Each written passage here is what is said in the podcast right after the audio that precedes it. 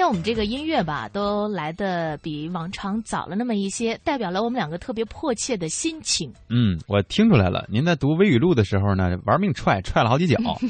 那第一句是 “No 作 No die，Why you cry？” 呃，一下加了个 T 啊。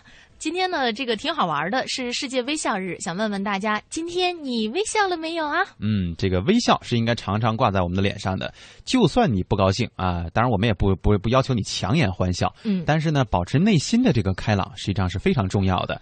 无论天气如何，无论身边的人和事如何变化，我们应该把内把那个微笑藏在我们的内心里啊。呃，如果要是能够表露在脸上的话，也是非常欢迎的。嗯，呃，其实呢，希望大家能够通过我们的节目啊，让笑容时常挂在脸上，呃，能够过得更加的开心一点。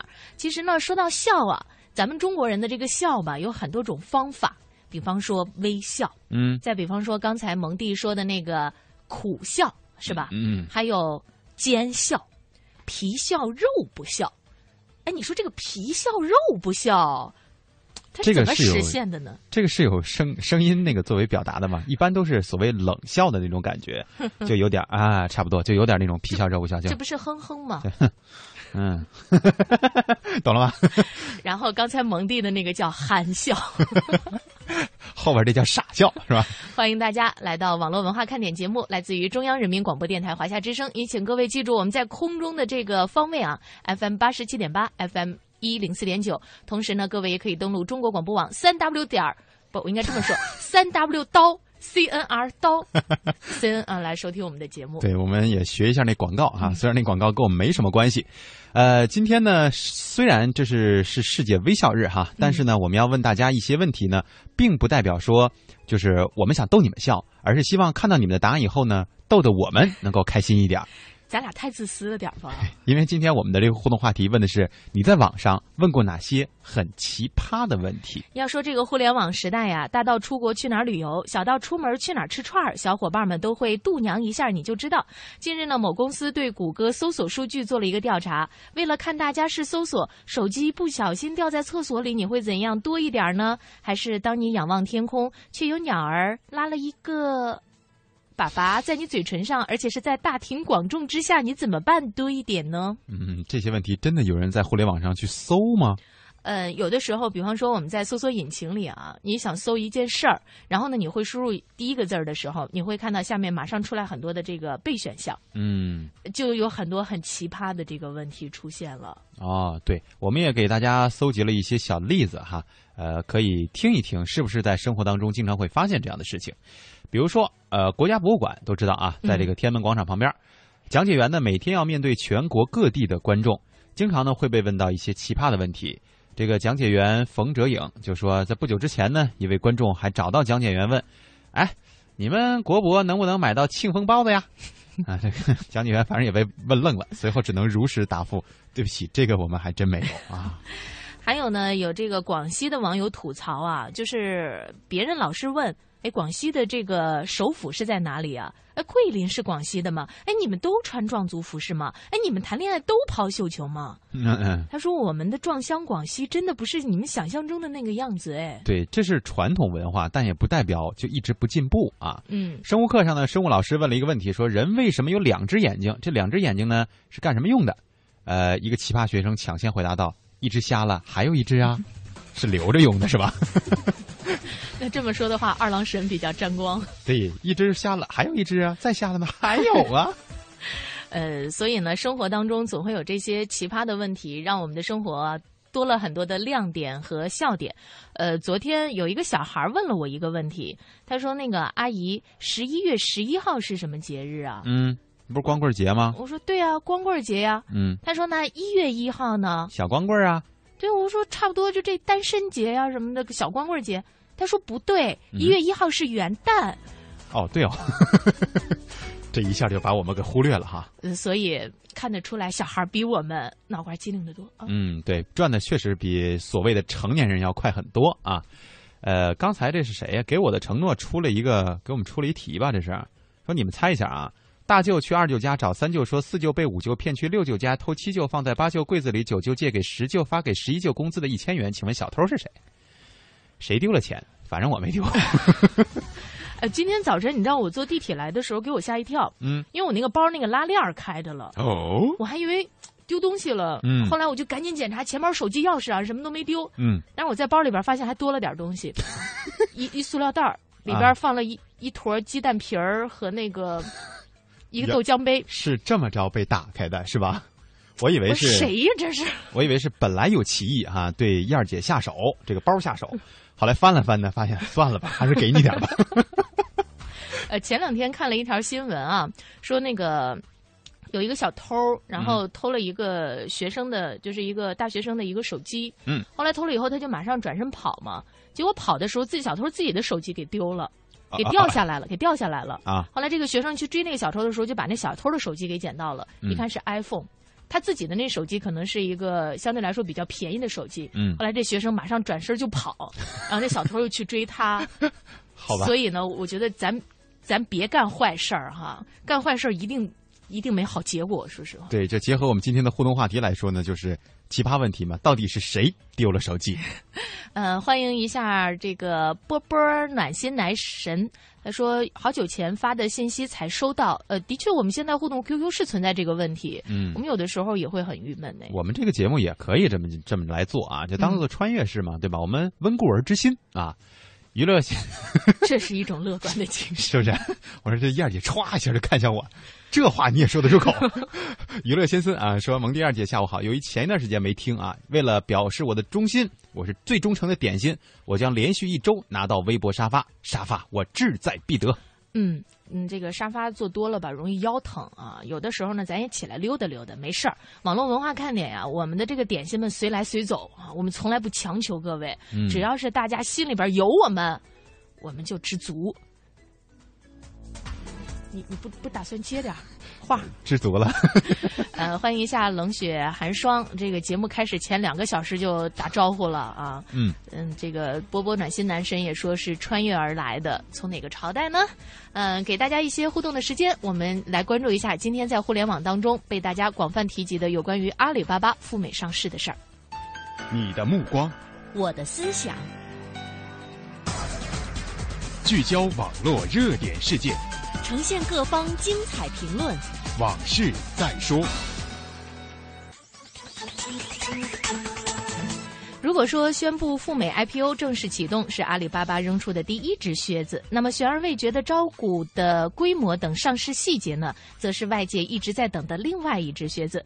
就像一只巨轮，它最终的吃水量有多大，决定其他公司呃决定其他公司在融资市场上躲开它就有多远。是在美股收盘之后呢，这只靴子终于是咣当落地了。阿里巴巴集团正式递交了自己的招股书，计划融资十亿美元。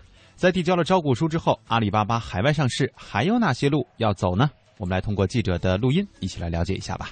虽然在正式提交的文件中，阿里巴巴的招股金额初定为十亿美元，但这个数字在大多数业内人士看来只是一个占位的虚数，而真正的融资额将有可能创下历史记录，达到二百亿美元以上。易观智库分析师卓赛军，因为阿里他们本身对于他们上市的这个高预期，其实也是有一些担忧的。一个担忧就是，如果达不到市场的这种期望值的情况下，对于阿里的后续的一系列的发展，其实是有很大影响的。而在这种情况下，不如自己主动去把预期往下降一降，然后再通过第三方或者通过他的公关部门的话去将，就是因为大家都知道嘛，就是说十亿美元对他来说的话，肯定是过于低了嘛。那在这种情况下面，反而募集到不管是二十亿还是三十亿还是四十亿。但总体他一开口说我募集一百亿，或者说募集一个五百亿的情况下，最终我募集到四百亿的话，这样好一点。这是一个战术和战略性的一个一个问题。根据随招股书首次正式公布的股东名录，目前阿里巴巴的全部股份中，软银持有百分之三十四点四，雅虎持有百分之二十二点六，马云为百分之八点九，蔡崇信为百分之三点六，其他的阿里高管持股均未超过百分之一。财经评论员叶檀表示，上市将有助于阿里巴巴厘清略显混乱的股权关系，结束与雅虎不睦已久的传言。阿里上市之后，对于这个阿里的理清内部复杂的股权系统是非常有好处的。我们知道阿里有两大股东，那么第一个是雅虎，第二个是软银。现在通过上市之后，雅虎要退出它百分之二十四里边的百分之十二，也就是一半的股权要退出来，而软银也不再对于阿里的管理层有控制能力，所以阿里的管理层占据了绝对的主导权。阿里巴巴曾与雅虎达成协议，如果二零一六年前完成上市，就可以回购雅虎所持股份中的一半。目前看来时间紧迫，但卓赛军表示，即使近期美国科技股表现普遍欠佳，阿里巴巴此时上市也并非被逼上梁山，而是时机刚好。因为从根本性上来说的话，阿里选择现在的时机上市，其实是一个相对比较好、比较合适的一个时机的，因为。从发展来上面来说的话，通过去年的双十一也好，还是今年的这个生活服务的电商逐渐打开，电商中国的电商已经进入了一个相对高的一个高度了。它的这么一个高速增长，其实已经到了一个相对平缓的这么一个稳定增长时期了。在这种情况下面的红利呢，在未来的几年当中会逐渐趋于一个消散的过程，就不再是一个纯资本或者说纯模式来说话的这么一个时期。阿里它的一些弱势就会被凸显出来，它的挑战也会更大。所以在现在这么一个阶段，在一四年这么一个当口或者一五年这个当口的话，对它来说上市是一个比较好的时机。据了解，阿里巴巴的上市申请最快将在二到四周通过美国 SEC 的批准。阿里的上市历程可谓是一波三折呀，曾经在香港和美国之间选择犹豫过很长时间，但是呢，国内 A 股市场却从来没有被认真的考虑过。作为中国最强的电商企业，阿里从一开始就把 A 股上市排除在外了。不仅仅是阿里，中国目前最好的互联网创新企业在 A 股市场几乎找不到踪影。比方说，像百度、新浪、优酷、携程这些国际知名的中国创新企业，大都是在美国上市。在刚刚过去的四月份，就有四家中国公司赴美上市成功。最好的中国创新企业成了美国的上市公司。我们如何看待这样的现象？中国资本市场又应该从中得到哪些反思呢？中国公司赴美上市迎来小阳春，与之对比的是暂停了十八个月的 A 股 IPO 发审。虽然 A 股开闸在即，但许多公司谋划着自己上市的第一次时，并没有把国内股市作为考虑对象。这样争相墙内开花墙外香，究竟是为了什么呢？开源证券高级分析师杨海表示，国内外的融资市场本质是有区别的。境外呢，它是基本上很早就已经是注册制了。而我们呢，基本上还是审核制，这个两者之间这个差别呢就非常大，一个是完全市场化的，一个是非非市场化带行政色彩的。所以这样来讲的话呢，更多的企业可能还是选择了这个呃到境外，这样更容易一些。对于互联网企业来说，审核的条件中最难以达到的要数盈利。常春藤资本合伙人、董事总经理范慧仲，比如说我对你持续盈利的要求，比如说我对你的这个利润规模的要求啊。中国的这个是在上市的过程中是需要向中国的证监会提交呃这个三年一期的这个审计报告，而且要求你在上市当年是必须盈利的啊，甚至要求你在上市的这个三年的过程当中呢，可能都是要盈利的，而且盈利要保持这个连续持续的增长。那么这个呢，应该来讲给很多可能质地还不错的公司的上市带来了比较大的困扰。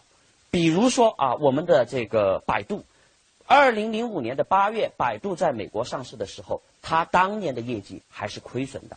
五八同城，它在二零一二年的这个业绩也是亏损的。它在二零一三年呢，就可以在美国的这个资本市场上上市。除了盈利这个因素，再对比一下两国的资本市场，范慧仲介绍，近七百家拟上市的公司排着大队挤在通往发审会的桥上。排队时间也是让众多企业对 A 股望而却步的原因。最快的这个公司是新浪，它是一九九八年这个成立的公司，二零零零年就在美国上市。从它成立到上市，而在中国这个几乎是不可能的。而在美国呢，我只需要相应的这个需要披露的这个信息材料准备的完备之后，几个月的时间就可以实现上市，并且公开的发行股票。应该讲在。美国上市能不能上市，更多的是股民说了算。股民愿不愿意买你的股票，会成为你这家公司能否上市并融到资金的关键。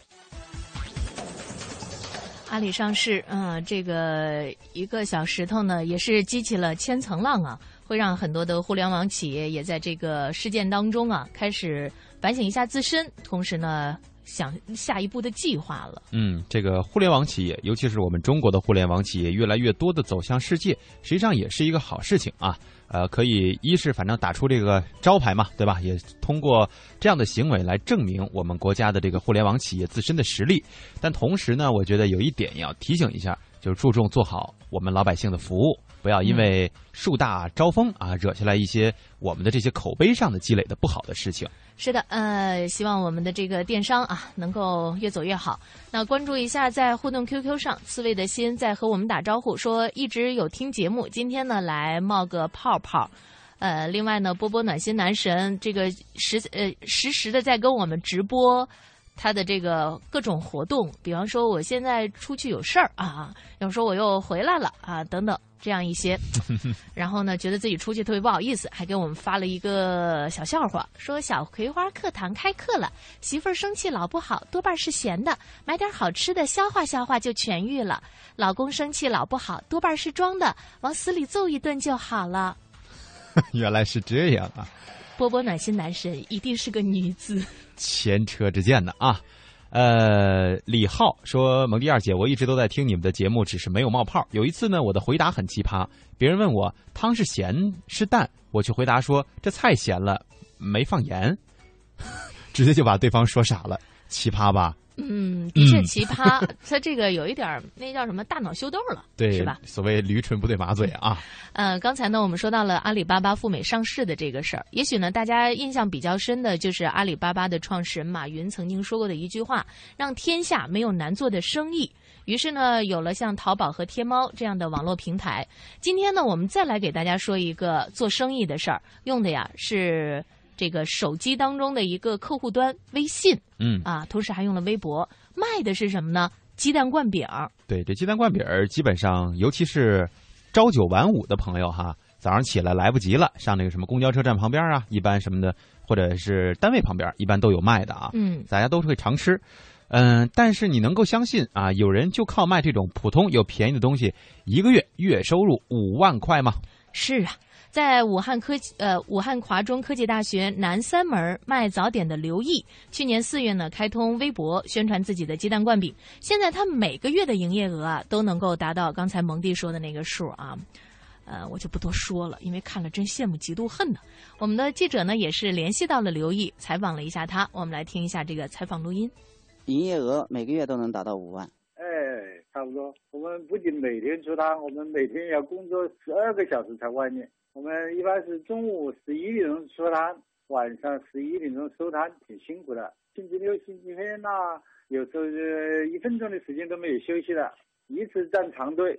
那一天能卖多少个灌饼啊？大概能卖几百个吧，生意好卖几百个。我们这一个饼就是一般的鸡蛋灌饼，鸡蛋、蔬菜加饼就是四块钱，加一个火腿就是四块五，加一个里脊肉就是五块，就是我们基本上都是按平价。这个刘毅呢，今年是五十岁啊，来自于湖北荆州，下岗之后呢，到武汉谋生，从零八年起就在华中科技大学附近开始卖鸡蛋灌饼了。自从他开通了用户名为“华科南三门鸡蛋灌饼”的微博之后，一年收获了九千三百多位粉丝。他说呢，因为两件事儿，让他决定开微博了。其实我们在那个地方做了四五年了，就是说那个口碑也非常好，经常有同学的口口相传，有吃过我的饼子的，啊，下次又带着同学来吃。但是还有一家老城，我们在巷子里面，他在巷子外面，所以老难得我们这个前面才做，就是说有时别人一来就搞错了。开微博之后要把我们这个口碑啊，要宣传到位，就是说要人知道我们在里面，就是说不要认错了，这是第一。第二，去年那个三四月份有一个禽流感，禽流感之后呢，就是那个生意大概也下降了百分之三十吧，搞得家长啊都不放心自己的小孩在外面吃啊，是吧？这么会我们就宣传一下啦，或者跟同学们互动一下，把我们的食材呀，或者是把我们的进货渠道啊、半成品呐，都跟大家亮一个相啊，结果的反响蛮好。刘毅还说，开通微博之后，每天的营业额啊翻了一番，有人还专门坐动车看这地儿不算近啊，来吃。同时呢，还有很多老外前来排队，呃，排队买饼。我想说排饼买对来着。经常也还有从北京过来的，哎，上次有一个在微博那样的，他说我搭动车来哟，呃，五百多块钱呢，还还带着一家人，他的爸爸妈妈，还他说我们这十一的时间放假时间长，现在不是光是说是本地的啦、武汉的啦，或者说全国的，现在经常欧洲人和非洲人、黑人、白人，他们都在这里站队吃，就是我们这个酱料特别可口。呃，罗振宇呢，曾经在自己的这个自媒体视频脱口秀《逻辑思维》当中啊，曾经说过一个“躺着也能当英雄”的话题，说的呢就是互联网带来了个人崛起的机会。比如说卖煎饼果子的皇太极，估值呢估计呢这个价值达到四千万啊；卖牛肉的雕爷牛腩，估计价值四个亿。马云曾经说，他一直在寻找那些用望远镜都找不到的对手。说明大组织一直没有放松对小家伙们的警惕啊！在华中科技大学门口卖鸡蛋灌饼的刘毅，虽然还没有那么牛，但是他已经认识到互联网能够改变自己的命运。刘毅说，他准备找个更好的店面，然后让自己的小店上微信和团购网址。此前，美团网在华中科技大学的校园大使奔放，已经是帮刘毅做过一次团购促销了。为美团就是出钱，然后让他在校内做一个推广，因为丙叔他自己在学校内部本身就很火，然后反正是一种助推的一种形式吧。就是你们在团购上帮他卖出去多少个饼啊？一千个，这是一个抢购形式，是有限量的。对我们有一个代金券，然后让消费者自己去拿。尽管互联网确实是帮了刘毅的大忙，但是他也不断强调自己的生意好，首先是因为灌饼做得好。华中科技大学呢，有一位同学三年来一直都在刘毅的摊子上买灌饼。他觉得其实宣传也是次要的，主要刘叔这料用的好。反正我我现在已经大三了，我大一的时候就开始吃了，然后一直都在吃，觉得挺好的，也没有偷工减料。反正我觉得他那个材料都用的挺好的，油啊什么的那些菜啊肉都特别干净。其次就是他那个酱啊，我觉得他那个酱特别好吃，可能就是他秘制的吧。他出名了以后，越做越好吃，感觉。有一段时间，我记得我们是基本上天天都去吧，然后那个营销啊什么也做的挺好的，然后就有挺多人都知道了嘛，有有人还还说坐动车去吃吧，好像。宣传可能还是次要，但是后来大家都觉得哎还挺萌的是吧，然后就推广开了。看得出来啊，互联网的确是给我们个人的这个崛起带来了很多的机会。即便是小小的一张鸡蛋灌饼，这里面也蕴藏着很大的商机呢。嗯，没错。但是有一点也很重要，就算你想用互联网的这种方式去传播、去做宣传，别忘了先做好自己的东西。如果连最基本的口碑都积累不了的话，再宣传也就是放大你自己的缺点了。你看啊，我一直有一个梦想，就是可以在中央台的门口开一个贴膜的小摊儿。但是在北京吧。我就有点悬，竞争太激烈了，是吗？风太大，全是灰呀。呃，也许啊，这个小生意当中可以赚大钱，是吧？嗯，看各位呢，就用一些什么样的方式了。期待着咱们的点心当中也能够有这种活学活用的。是李说：“蒙哥燕姐，下午好。奇葩的问题没遇到，回答倒是有啊。记得有一次呢，我问我同事：你是什么星座的呢？他想了半天，来了一句：我的心是肉做的。”当时就石化了，这就是也所谓的前后鼻音不分啊。啊，我的心和星啊，我刚才一开始还以为是说借着这样的一种方式来表白一下呢。嗨，人心都是肉做的呀，所以说我们得讲感情啊。前两天看一个朋友他的那个状态啊，写特别伤心。后来那个我看了一下他写的是什么内容，说有要是异性啊很伤心很难过，但是呢他却说没事儿。那个时候他不是真的没事儿。而是他想让他问他的那个人是特定的一个人，而不是你啊啊啊哦，就是跟你没关系，所以没事儿是吧？对，了解。然后我觉得那一刻惊醒了很多人啊！以后大家都躲着点啊！LDG 问这个问过啊，中国到底有多少钱？结果都没有答案，这算奇问吗？这个问题其实早年间周总理就回答过这个问题啊，就是接接见那个基基辛格的时候。总理怎么说的呀？那会儿呢，咱们因为人民币最大的是十块，就说十八块八毛八。现在呢，咱们有一百的了，有五十的了，有二十的了，加起来应该是一百八十八块八毛八。嗯，非常咱们人民币非常有艺术的一个回答方式。要不然的话，觉得这题就像天上到底有多少颗星啊？嗯，反正你数星座去吧。呃，李，呃，其实我现在有点闹不清楚，我们是不是有个男李，有一个女李啊？貌似是啊。嗯，这个应该是男李。说，再给你们说一个吧。有一次我在照镜子，我朋友问：“你觉得你帅吗？”我谦虚的回答说：“不帅。”然后他就悠悠的来了一句说：“根据科学调查，人在照镜子的时候都会对自己的长相加分。”我问有什么关系呢？他说：“你自己都觉得你自己不帅，那你得有多丑啊！”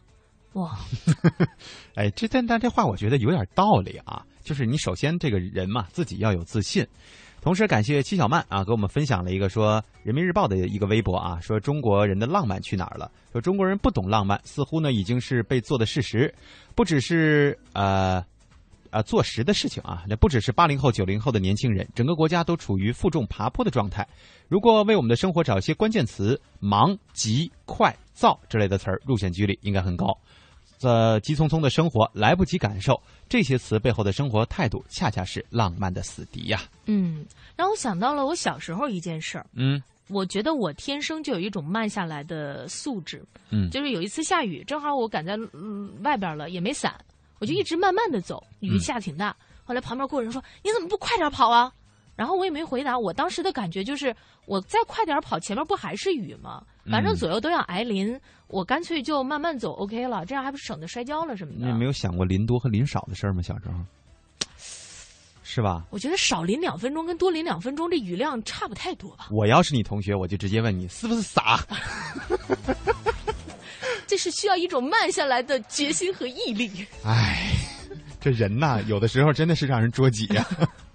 不是你，难道真的会特别快的跑吗？我我不跑，我直接找个有沿的地儿，我先躲一会儿。不是，就是在旷野当中，你没有机会啊。那我觉得走快一点，至少也能先找到一个地方。你不可能说周边什么地什么都没有吧？呃，前方还是会有一些。但是当当时真是什么都没有。那就原谅你了。真傻，咋去那地儿了？真背是吗？呃，接下来呢会是我们的这个一小段的广告时间。广告之后，欢迎大家继续回来。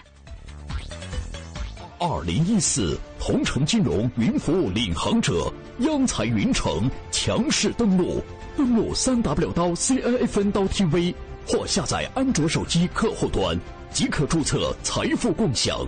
这里有权威专业的投资机构。这里有热门抢手的理财产品，这里应有尽有。入驻央财云城，共创财富未来。央财云城，指尖上的金矿。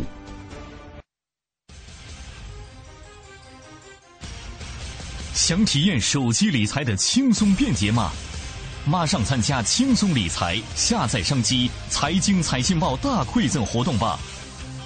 下载安装同城金融客户端央财云城，新注册用户有机会获得丰厚大奖，还不赶快行动！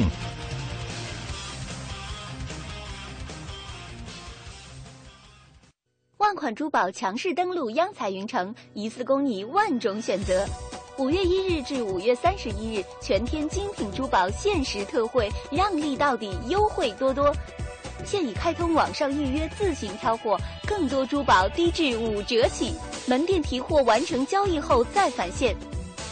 详情请咨询四零零幺二八二幺八或登录央财云城官网。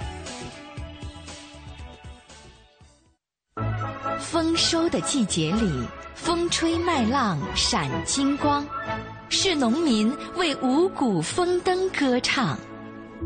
白云蓝天之下，座座高楼拔地而起，是工人在为城市建设挥洒汗水。水流湍急的石桥之上，温暖的臂膀扶住幼小的身影，是乡村教师在护送孩子上学，用责任托起明天的希望。劳动播种幸福，实干收获希望。讲文明树新风公益广告。中央人民广播电台香港之声携手香港青年交流促进联会，共同推出“梦想舞台二零一四”，为你的梦想加油助力。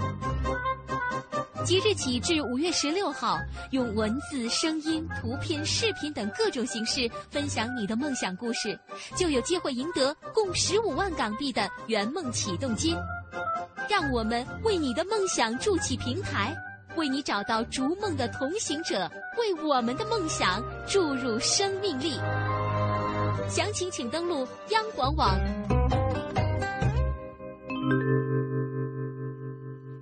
北京时间三三点多了。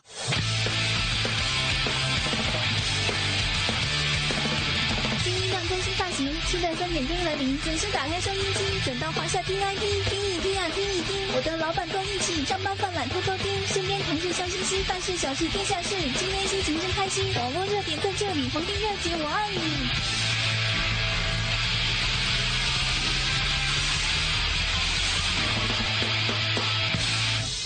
什么呢？肯定是你呀、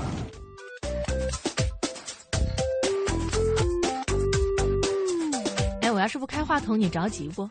还行，大家有这个很好奇，我们在直播间当中是什么样子的啊？嗯，我们请蒙蒂给描述一下吧。总结的呢基本上是对的啊。嗯我们前面呢是话筒是必然的，对吧？还有我们这个操作台上面一堆一堆的钮啊，这各种各样的按键和推子啊，就是这种滑动的，可以调节什么音量大小之类的。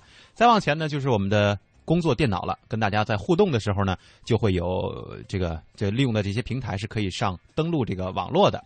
另外还有很多其他的一些仪器哈，比如说我们的主要工作站，还有我们的音像表等等等等。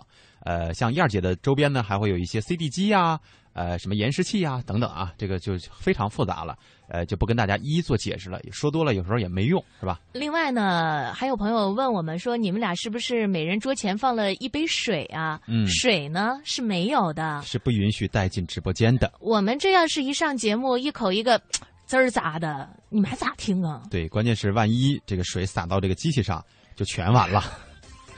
所以呢，大家看得出来，我们的工作也不容易啊。嗯有的时候呢，可能大家觉得，哎，你们当广播节目主持人的，成天张嘴就就就是工作，是不是会特别特别的轻松？我们轻松谈不上，但是开心应该是还是有的。对，至少这一个小时是非常开心的，因为和大家可以进行充分的互动啊。嗯，我们今天互动话题呢，就是你有没有问过一些奇葩的问题？然后我们两种互动方式都忘了跟大家介绍了。我们互动 QQ 的号码是八零零零幺零八七八，是因为这个原因，我们互动 QQ 上的互动量少吗？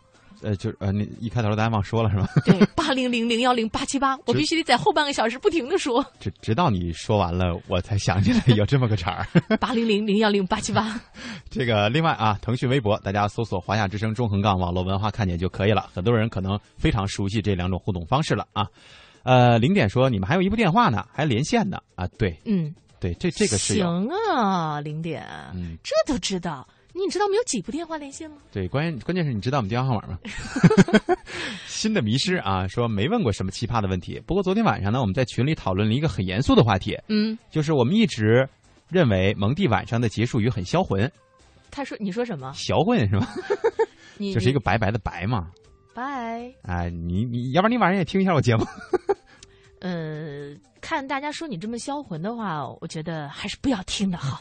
是吧？免得睡不着是吧？雪飞飞说：“哎呦，哎，你说我这语气对不对啊？”他说：“天天听你们的节目，真是天天都变成世界微笑日了。嗯，对，哎，那那那好呀，那是一件好事情啊。马诗雨分享了一下，哪找着啊？应该是我的新浪微博当中找着的这个。哦，照片对，这个怎么旁边没有我呢？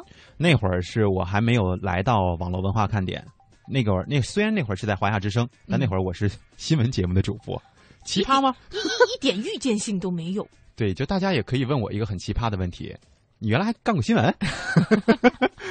你看是吧？这个零点说，嗯、看见中广网主持人有燕儿姐的照片，刚才前面他问怎么没有我的，我也纳闷呢。嗯，这来好多年了，怎么没我呀？就是人太帅了，怕那个网络一下挤爆了哈，所以呢，我们都是放的这个差强人意的照片，不是那种帅到爆表的那种照片。增加点点击量不好吗？呃，你知道这个服务器的问题吗？哈，这个央广网别说我啊。时光说喜欢喜欢我，然后说以后再也听不着了。什么？我以后难道再也不用上节目？不是，可能因为是还是工作调动吧，没关系啊。你可以用手机 app 来听啊，也可以在中在央广网上听啊，都是没有问题的呀。对，而且我们还有一个官方 app 呢，哈，都可以下载以后去听。雷凌红说，去银行 ATM 机存钱，钱被吞了，打电话登记要了七要七个工作日才能拿回。ATM 机是不是还用 XP 系统啊？是，是阉所谓阉割版的 XP 系统啊，那个是不连接外网的，所以你放心，没毒。另外一个呢，我想提醒，就是如果像他这种遇到这种情况啊，被 ATM 机吞了，嗯，先别打电话，直接拿着身份证啊，先去这个银行的这个窗口去跟人家说，或者跟这个大堂的经理，就如果你就在这个。呃，银行旁边的话，直接就找，这是最方便的方式。嗯，直接就能够现场解决，可能最多也就让你排队一小时啊，你就把这卡就解解决了。但是你打电话，真的时间就很长了。但是有这个意识，保护自己的这个信息安全的意识是好的。呃，另外就是选择最方便的方式嘛，对吧？嗯，关键是看这个 ATM 机到底是设在哪里了。就是如果它，比方说在在商业区啊什么的，只有一个 ATM 是吧？这个就只能打电话了。嗯，前两天跟我儿子出去玩的时候，我也在 ATM 机上取了点钱，然后他看我插了一张卡，咕噜咕噜出来这么多钱，非常的惊讶。嗯，说了一句话，他说：“妈妈，咱们家也买一个这个吧。”可以啊，这应该说你这是暴露了你腰缠万贯呗。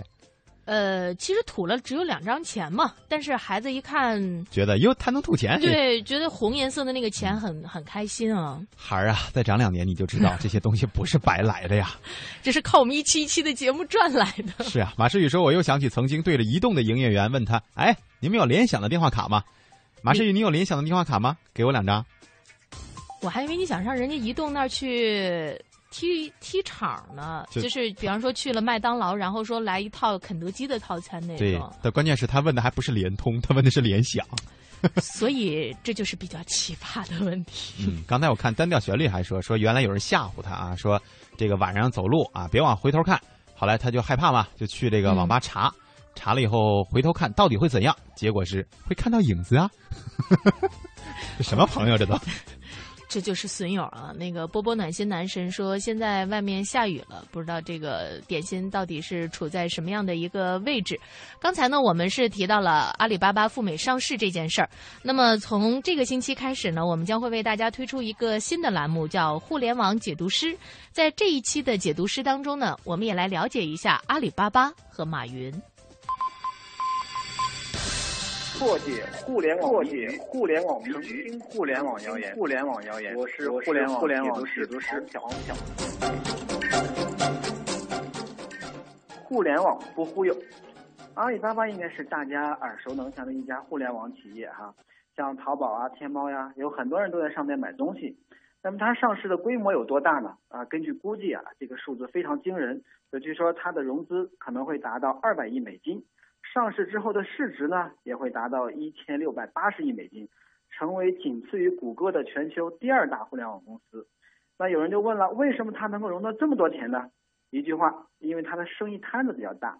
啊，这儿有个数据也跟大家分享一下，就是说，截止到二零一三年十二月三十一日，阿里系的网络平台上全年的交易总额达到了一万五千四百二十亿人民币，也就是说有两千四百八十亿美金。啊，远超这个 eBay 啊、亚马逊啊这两家世界上最大的在线和移动电商公司。呃，据说阿里这次这个光招股书就写了一千多页，你可以想见这家公司上市的规模有多大。呃，坦白说，阿里巴巴从一九九九年成立至今呢，在过去的十五年里边，阿里巴巴这家公司在电子商务啊、在网上支付啊以及云算的很多领域里边都做了很多的创新。啊，对我们每个人的生活方式呢，也产生了非常大的影响。啊，我想说的是，在对于这样的公司，我觉得必须要致以敬意。啊，另外一点呢，我也想跟大家讲一讲这个阿里巴巴的创始人和精神领袖马云。啊，这是一个特别值得我们去关注的一个人。啊，这个人呢，其貌不扬，但是呢，也有人认为他是目前世界上最性感的男人。呃，他敢说敢做。呃，从一九九五年就开始做中国黄页，之后呢，又成立了淘宝。啊，一举打败了美国的 eBay。呃，据说马云这个公开承认的偶像呢，只有一个人是金庸。啊，马云这个人也很有意思啊，他让公司里边的所有人根据金庸的武侠小说都给自己起了一个花名。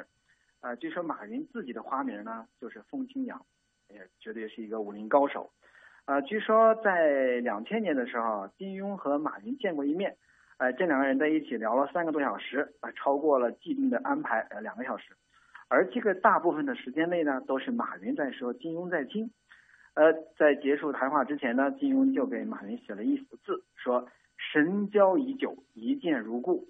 哎，从中我们可以看到什么呢？就是说马云这个人的口才是很好，能够让金庸啊这么一个大才子，呃。能有这种态度哈，呃，还有一次啊，在这个访谈之中，有人问过这个马云说：“为什么你能有今天，而其他的聪明人还在为这个创业而努力呢？”马云就说了一句话，他说：“我在前面说演讲、做宣传、造势，而我在背后呢，还有一帮人在实干。哎，你举的这个例子呢，他背后没有这个十八罗汉，他说过了呢，就说过了，了呢，还有人帮我去做。”哎，这个没有问题哈。嗯，这一直都很好。OK。嗯，那回到现在呢，其实我们也认为上市啊，对这个阿里巴巴的员工肯定是一件非常好的这个事情。啊，网上已经有人开始帮他们算，说阿里巴巴上市之后将会造就多少个亿万富翁、千万富翁和百万富翁。啊，当然也有人在提醒说，说不要光看到人家的回报，别忘了马云当年给人家的承诺是什么，就是一天十二个小时的苦活。不到两千块钱的低工资、苦难、屈辱和不被理解，所以说还是那句话，做生意啊，从来就不是一个简单的事儿，啊，也是基于阿里巴巴上市这个事儿吧，有人也还编了一个段子在这儿也跟大家分享一下。这个段子里面就说呢，说如果你被李嘉诚洗脑了，那你一定是亚洲第二富；如果你被马云洗脑了，那你一定是阿里巴巴十八罗汉；如果你被亿万富翁洗脑了，你一定是千万富翁。而穷人和富人的区别可能只有一个地方。就是脖子以上，呃，富人呢常洗脑，穷人呢常洗澡，所以从这个角度来看呀，有时间我们主动的去洗洗脑，可能也不是一件坏事啊。这个最后关于阿里巴巴这个事儿呢，再说一句，就是说这个马云他们的精神领袖的境界啊，还是比我们一般人要高的。他在给员工的内部邮件里面，他说说上市从来不是我们的目标。它是我们实现自己使命的一个重要的策略和手段，是前行的加油站。啊，在这儿，我们也祝愿所有的听众、所有的创业者们能够尽早找到自己的加油站。承认一下错误，刚才这段录音有一句话我给忘剪了，对不起大家啊。嗯，相信大家听的主要还是内容啊，关于这个阿里巴巴要上市的这个事情，在节目的一开始呢，我们也说了一下。另外呢，刚才我们为大家播出的是这个自媒体人啊做的这样的一个观点。实际上，我们会在网络上越来越多的看到这样的观点出来。有的时候呢，我们可以从这些观点当中学到很多我们未曾想过的这种思路，这就是对于自己的一个提高和对这个世界认识的一种提高。嗯，那个。初夏遇见你说：“哎呀，下暴雨了，打雷闪电，天都黑了，信号不怎么好。太好了，信号不怎么好。大家刚才是不是没有听见我出那 bug？就别反复提这 bug 了啊。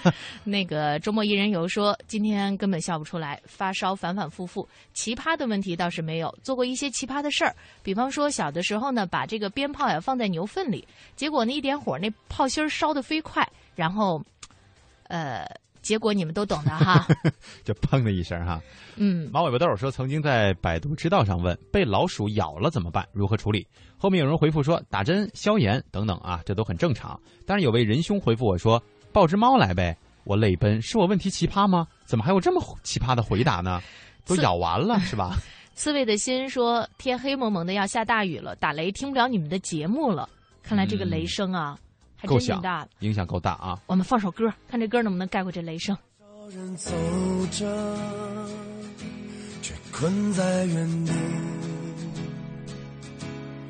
多少人活着，却如同死去；多少人爱着，却好似分。多少人笑着，却满含泪滴。谁知道我们该去向何处？谁明白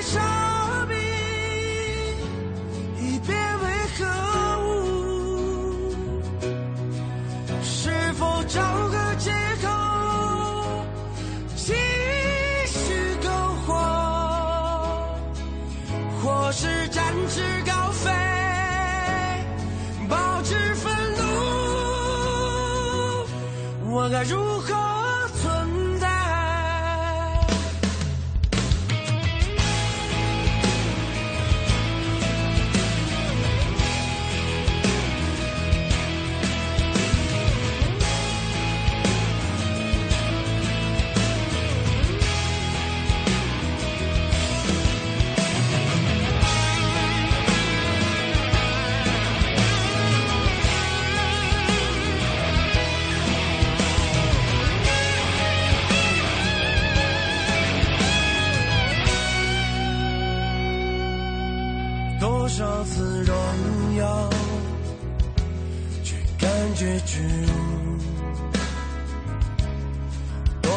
次狂喜，却备受痛楚；多少次幸福，却心如刀绞；多少次灿烂。却失魂落魄。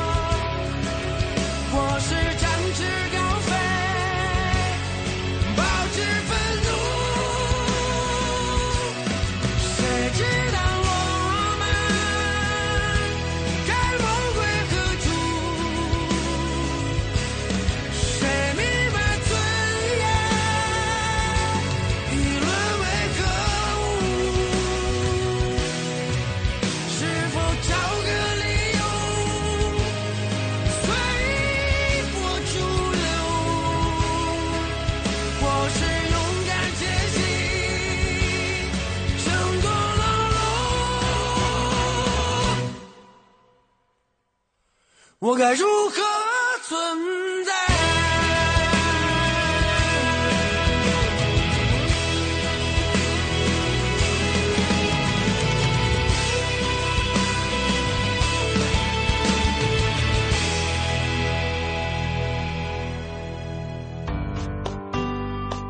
莫要晒甜蜜，莫要秀幸福，因为物理学常识告诉我们，晒容易流失水分，而冷藏是保鲜的最佳方式。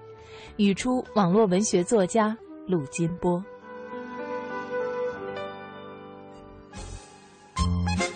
欢迎大家继续回到我们的节目当中。刚才呢，马世宇说歌好听，要是邓紫棋版本的就更好听了。呃，这个是吧？众口难调啊。对，再说邓紫棋那个版本呢，我们不太敢放啊，因为那是现场版的，也不见得它这个歌里啊，就是整个录音效果会有什么样的不同，可能播出来大家听着感觉会不一样啊。龙在天涯说：“笑多了会不会长皱纹啊？听你们的节目好欢乐，还长知识，但愿不要长皱纹。”嗯，但是有人说这个知识的多少跟皱纹是有关的，你怎么着？就是皱纹当中蕴藏的都是知识。嗯，对，就是年月嘛，对吧？都是经验嘛。呃，零点说这段时间可能要减少互动了啊，因为工作可能比较忙。嗯，没事儿。嗯，就是只要心在就行啊，嗯我们不希呃不是非得要求人必须得在。心若在，梦就在。只不过只不过，嗯，白天不懂夜的黑。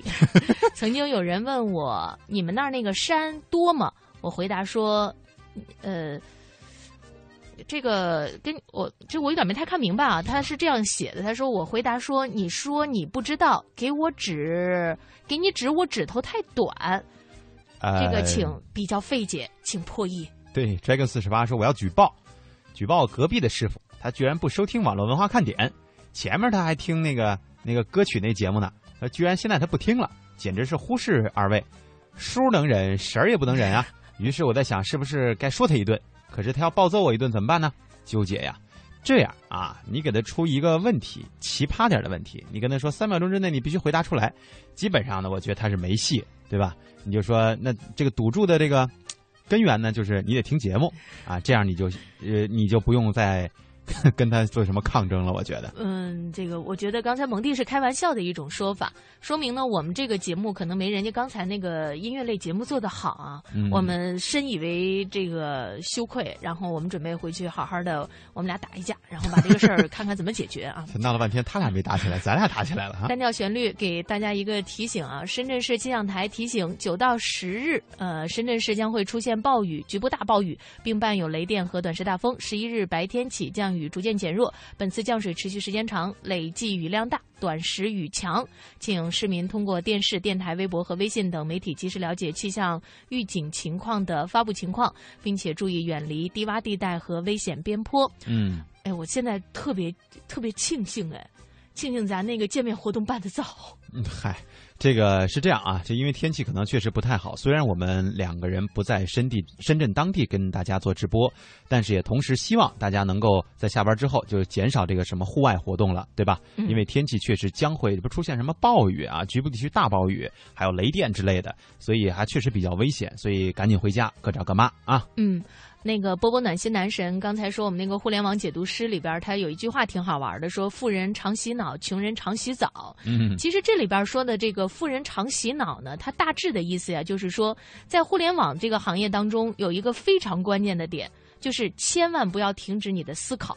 嗯就是你的大脑始终要处于一种运转当中，不管是对于信息的接收，还是对于未来行业的这种判断，一定是不能停止的。如果你停止的话，很容易就被淘汰，你自己也就会 over 掉了。对，就跟我们经常提醒大家似的，人嘛，你必须要多充电、多读书、多学习，这个事儿永远都不晚啊。所以就在这个人生的各个阶段，我们都可以把读书这个事儿，或者说补充知识、补充经验这个事儿，提上你的日程来。马世宇说：“听你们节目一定会长皱纹的，笑出皱纹呗。”他说：“还有啊，节目会做很多年，我们都会长大，然后变老，这皱纹呢自然就出来了。感谢你的认真。嗯，景阳阳说问了我们一个问题，他说我在淘宝上买了东西，两天了还没到，我该怎么办？嗯，这个方法。对，要不然你就直接查一下这个快递单号，对吧？嗯问一下这个店家，或者是直接问一下快递公司，他们运到哪儿了，出现什么情况。之前呢，确实在网上见过这样的，就是呃一个奇葩的快递单，上面写着什么这个送货员到这个附近了什么的，被狗咬，然后 退回，然后车轮爆车胎爆掉，退回，什么摔伤退回。后来这个回复上里边写着：“请问这个买家，你是住在恶人谷吗？” 怎么遭遇到了这么多的事儿？不过呢，网购啊，的确会有一些这个送货不是那么及时的情况，呃，嗯这个及时的沟通一下就 OK 了。我觉得女人啊，真是怎么说？哎，你说这个女的是不是天生就没有方向感啊？嗯，大部分我见过的还真是这样，嗯基本上走到一个地儿一转圈儿，哎，我这是在哪儿啊？特别是进了商场之后，基本就转不出来。哎，那这跟方向感无无关吧？购物感啊！最后呢，我们来说一件挺好玩的事儿啊。嗯有一个网友啊说，他们家的狗自从前几天剃了毛以后，就开始直立行走了，总是要跟你干架的这样的一副模样。大家帮帮忙啊！怎么才能够让它恢复正常？它很害怕。嗯，有网友回复了啊，说直立行走的狗狗到底是因为剃毛而吓到，还是主人别有用心呢？到底怎么回事呢？不管怎么样，请对于狗狗的这个伤害啊，赶快停止。呃，说实话，这个小动物啊，实际上，呃，如果你去你去养，就应该是同等的去对待，不要说因为他们是宠物而对他们如何如何，这是你养宠物的一个最基本的条件。嗯，最后再说一件事儿，呃，山东烟台有一个小伙单某，早上起床呢，发现外面的雾比较大，就想找辆车碰个瓷儿赚俩钱花，在马路中间转悠一阵儿，看准时机，超一辆缓慢行驶的汽车，纵身一跃，车辆的反光镜被撞掉了。面对单某的表演，车主选择报警，警方调取了路口监视，单某钱没有。骗到啊，反倒赔了车主一千块钱，真的是糗大了。嗯，像那种什么一问，哎呦，好几年不见，您现在干嘛呢？做演员，直接往地一躺，哎，你压我脚啊！这样的情况我们尽量减少啊，这个这都是不道德的，也是给了碰瓷人的一个警告。警告。嗯，今天的节目呢，到这里要和大家说一声再会了。呃，希望我们的节目能够越做越好，也希望大家能够始终的支持我们。嗯，我们明天再见，拜拜。